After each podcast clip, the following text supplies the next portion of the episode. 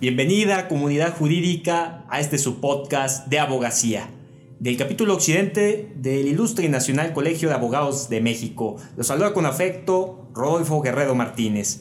Y hoy, para hablar con los, los encargados de comisión, en este caso del Ilustre, y una comisión en esta ocasión muy importante de reciente creación, que es la de innovación en administración de justicia, que está a cargo justamente de nuestro invitado, el maestro Ernesto López Acosta Sandoval, eh, por muchos conocido como un abogado disruptivo y por cierto muy joven. Bienvenido.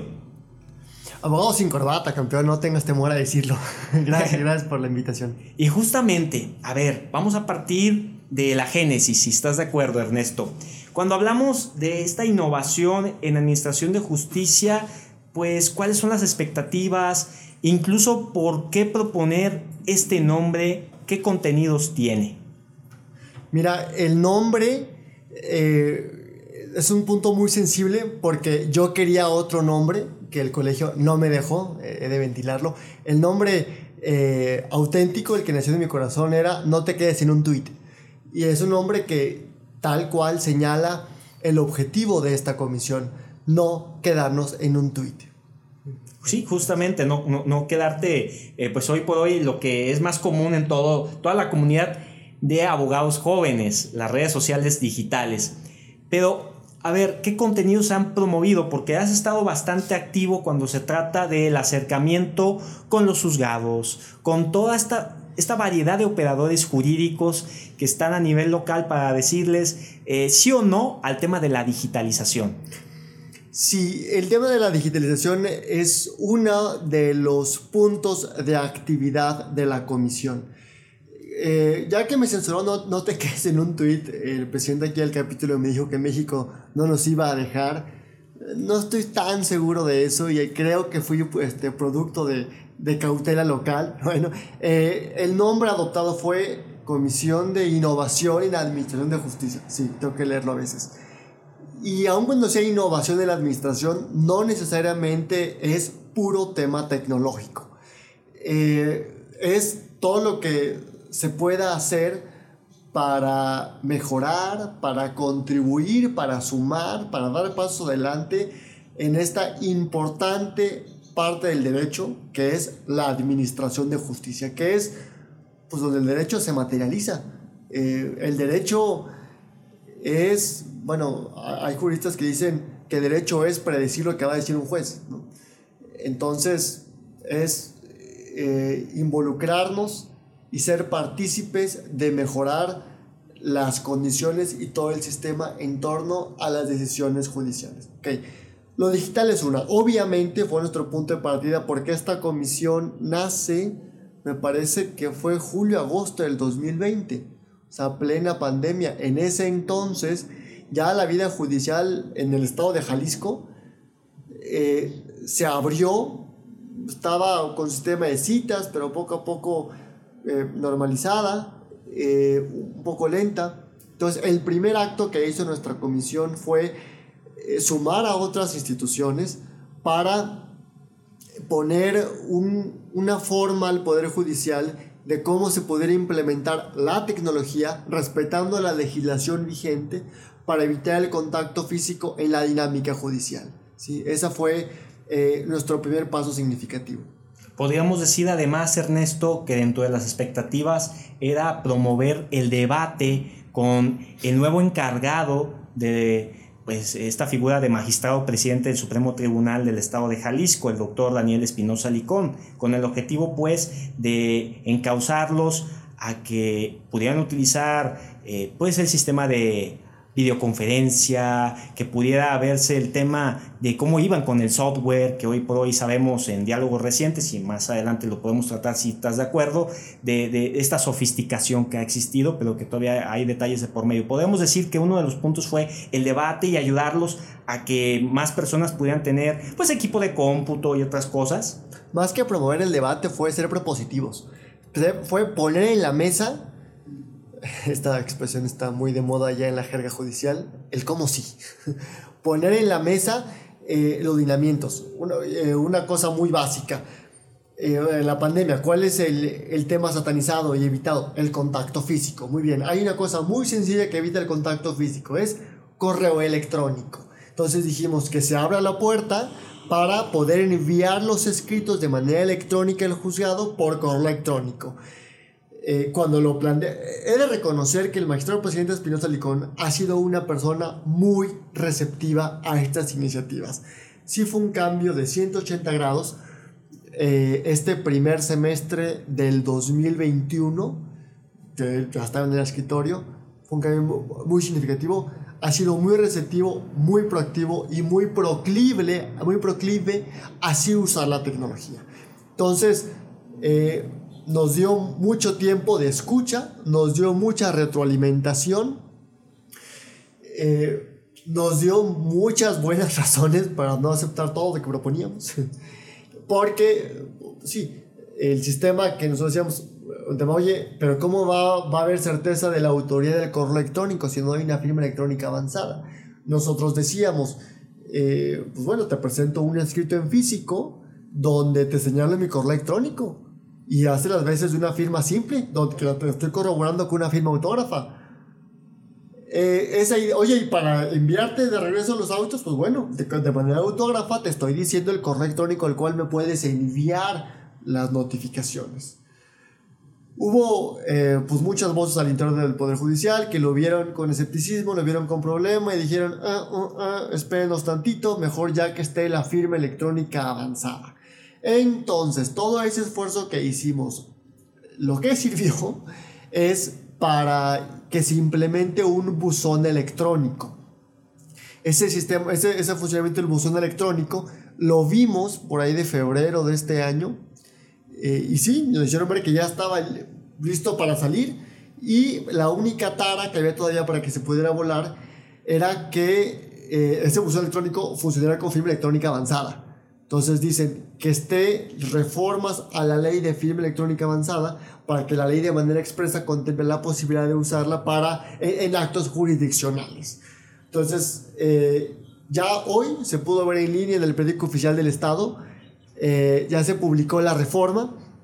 Entonces, ya como está la modificación a, la ley de firma electrónica avanzada, si eh, quiero pensar yo que si la variante Delta nos come, el Poder Judicial ya podrá utilizar esa plataforma que según nos compartió fue eh, regulada y desarrollada usando las aportaciones que hicimos en el colegio.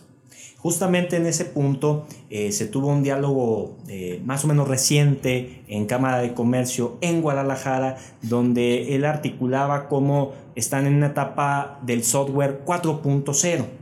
sería bueno recordar el nombre del software qué mejor que tú lo señales, Ernesto, y, y cuál sería tu perspectiva de lo que le hace falta al software, qué le agregaría, qué le diría Ernesto a los ingenieros que están a cargo ahí eh, en el Supremo Tribunal de Justicia del Estado de Jalisco. Eh, el, el, software que estamos esperando, que es el gran avión, el, gran, el gran que estamos esperando los litigantes para poderlo usar, es esa gran plataforma que va a permitir un juicio en línea en Jalisco. El referente obviamente es Nuevo León, pero hay expectativas de que pueda ser la plataforma jalisciense más funcional que la de Nuevo León. Tuve oportunidad de ver el funcionamiento de esta plataforma en febrero, de este año, y sí puedo decir que la vi en un 85%. Entonces, si me preguntas qué le falta, diría que se arranque su funcionamiento. Solamente. sí, sí, sí. Estoy seguro que en este tiempo ese 15% que se vio que le hacía falta se ha hecho y se ha rebasado. Eh, ya como vi, el reto no va a ser tanto el tema tecnológico, el reto va a ser la implementación. La capacitación. Sí, que, que, que nos familiaricemos y que usemos la, la plataforma de manera correcta y óptima eh, tanto los que estamos de este lado del escritorio, el foro litigante, como los servidores públicos. O sea, porque pues va a ser un cambio de, vamos, vas a ir los juzgados y todavía hay libretas. O sea, tanto abogados litigantes como servidores públicos estamos, hemos llevado años trabajando alterando de una manera y el cambio eh, va a ser una, una disrupción total, pero necesaria, necesaria. Necesaria. Y además... Eh, tiene un nombre muy interesante. Lo explicaba en ese diálogo el doctor Daniel Espinosa. ¿Cuál es el significado? ¿Lo, recuerdas, ah. Ernesto? Ese software de nombre particular empieza con E, pero ese software con nombre de diosa griega es para otra cosa. Ese software que compartió es para facilitar la, digitalización de las sentencias dictadas por el Supremo Tribunal. Eh, eso no es tal cual para el juicio en línea, sino para facilitar la transparencia. Y lo que hace ese software que desarrolló in-house el Supremo Tribunal es ayudar a la supresión de nombres y datos sensibles para poder subir la resolución de manera pública. Es, es eso. Así que es una, es una, una gran ventaja. ¿sí? por supuesto. Y además de que pueda permitir eh, el avance. Sí, es Elida. Justamente. Y, y, justamente que pueda permitir eh, esta publicación de sentencias, pero de manera bastante prudente. Por eso hacemos el señalamiento de la capacitación, porque el día de mañana eh, la transparencia se desconoce no solamente por un gremio muy específico de la comunidad jurídica, yo me atrevería a decir por gran parte de la población que no sabe qué es lo que es de carácter público, qué es lo privado, qué cosas deberías de mesurar, deberías de hacerlo bajo una versión específica para su consulta, ¿no? Sí, sí, es una cosa muy útil. O sea, sí está una parte muy importante que es el, ya está preparado el caldo, el conejo que está cocinando, pero el acceso a la mesa todavía está un poquito curviado no sé si alguien de los escuchas se haya metido ya al Supremo Tribunal, a la página del Supremo Tribunal, a tratar de ver sentencias. Este, si alguien lo ha hecho, que me escriba. Mi usuario de Twitter es arroba Ernesto ASC. Porque está muy retador. Porque está nomás el número toque y la sentencia. Entonces, si quieres ver sentencias de hipotecario, emplazamientos, no hay forma. Porque no están etiquetadas. Ahí el presidente del Supremo nos dijo que hay un proyecto que, bueno, que lo que ya están haciendo los magistrados al hacer las sentencias es ponerles etiqueta para facilitar su ubicación. Pues, pues bueno, esperemos que a más corto plazo haya las más sentencias etiquetadas. Pero aún esa situación no va a permitir que a nivel local tengamos un sistema de búsqueda tan fácil y tan amigable como es el JUS, que pones este emplazamiento asterisco y pum, todos los criterios con emplazamiento o emplazamientos, ¿no? para que se pueda hacer eso a nivel local se necesita que las salas emitan tesis.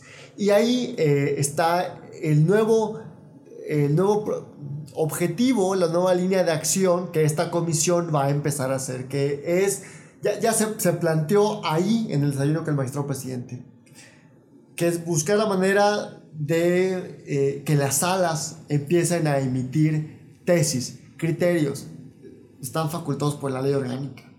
Y eso ayudaría mucho a homogeneizar la impartición de justicia en Estado, ayudaría mucho a la cultura del precedente, cuya importancia es vital, tal como lo dejó en claro la reforma reciente a la, a la del Poder Judicial Federal. Entonces, ese del precedente, poderlo implementar a nivel local. Ese tipo de cosas es lo que hace la comisión. En este largo y camino que esperemos no tenga fin, llamado buscando mejorar el sistema de justicia y es muy importante. Además, eh, a ver, estamos en momentos muy complejos y como siempre digo, parcialmente terminamos esta conversación porque realmente va a ser eh, propositiva y va a dar pie a, nuevos, nuevas conversaciones, a nuevos podcasts aquí en su espacio de abogacía, pero ¿cuál sería el reto que, con el que desean cerrar este año en la comisión que llevas a tu cargo, Ernesto? Ver materializadas las cosas que estamos haciendo eh, bueno, serían logros de decir contribuimos a, porque dada la naturaleza de la comisión, pues, no nos podemos colgar ninguna medalla, porque lo que hacemos es ser uno o dos granos de arena más, uno o dos granos de arena más, tendientes a que haya una playa. Entonces, eh, lo que espera la comisión es tener la satisfacción de decir, logramos sumar a que haya esta playa, playas que esperamos ver. Uno, que el sistema de juicio en línea ya esté funcionando. Dice el presidente que eh, para el 15 de diciembre estará. Ya ahora sí la cama está totalmente tendida porque la reforma está hecha. Dos, eh, un observatorio funcionando con regularidad y ayudando a, a, sumar e invitar a que haya criterios loables. Este observatorio es otro proyecto de la comisión que ya empezó, que en otra oportunidad se comentará más a detalle. Tres, que las salas del Supremo... Eh, eh, hagan tesis para fomentar la cultura del presidente. Te puedo echar así a corto esas tres satisfacciones que tendrá la comisión. Muy importantes, deseamos eh, obviamente visualizarlas e incluso participar en ellas. ¿Cómo puede incluirse la comunidad jurídica a esto que realizas desde la comisión y que también puedan formar parte posteriormente del ilustre? Escríbanme en mi correo ernesto arroba, no, ernesto punto lópez acosta arroba l medio a punto legal. Si alguien tiene interés en participar, se va a agradecer. Ideas sobran, manos no. Escríbanos quien quiera ser mano, quien quiera ser proactivo. Si tienen ideas, bueno, pero si hay manos para ejecutarlas, mejor. Justamente en esa propuesta y en esa virtud deseamos terminar esta amena conversación saludándolos muy afectuosamente desde este podcast de abogacía. Hasta pronto.